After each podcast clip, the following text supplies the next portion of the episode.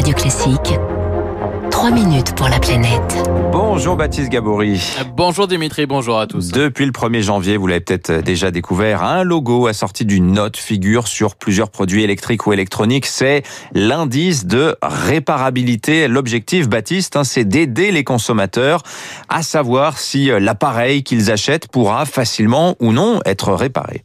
Oui, c'est une des mesures hein, de la loi économie euh, circulaire votée en février dernier. Cet indice se présente sous la forme euh, d'une note sur 10 et d'un code couleur à l'image de l'étiquette énergie que l'on connaît bien désormais. Camille Beurdelet est la déléguée générale du GIFAM, le groupement des fabricants d'appareils ménagers. À côté de cette note, vous avez un écrou et une clé à molette qui est un, donc un logo de différentes couleurs qui va du rouge au vert, euh, évidemment le vert indiquant un appareil très réparable indice calculé en fonction de cinq critères hein, déterminés conjointement par les fabricants, les distributeurs et par plusieurs associations environnementales ou de consommateurs. Vous avez par exemple la disponibilité de la documentation, le nombre d'étapes pour euh, démonter l'appareil, le prix des pièces détachées, la durée pendant laquelle ces pièces détachées sont disponibles. Et tous ces éléments vont vous permettre d'avoir une plus ou moins bonne note.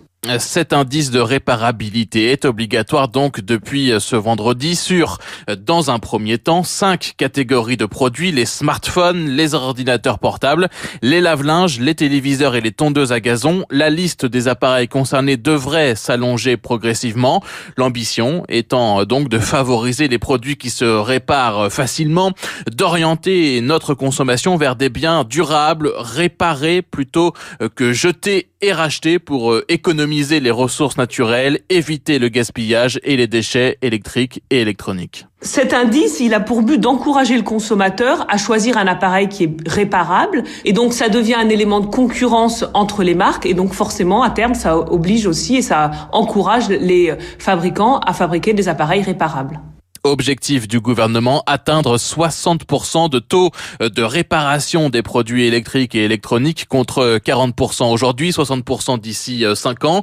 Et cette mesure est, loin d'être gadget. Hein. Dans une étude publiée euh, l'an dernier, l'ADEME, l'Agence de l'environnement en France, estimait par exemple que si la durée de vie de l'ensemble des télévisions en France passait de 8 aujourd'hui à 9 ans, donc allongé d'une année supplémentaire, eh bien le gain environnemental serait d'un 700 000 tonnes de CO2, soit les émissions annuelles d'une ville comme Lyon.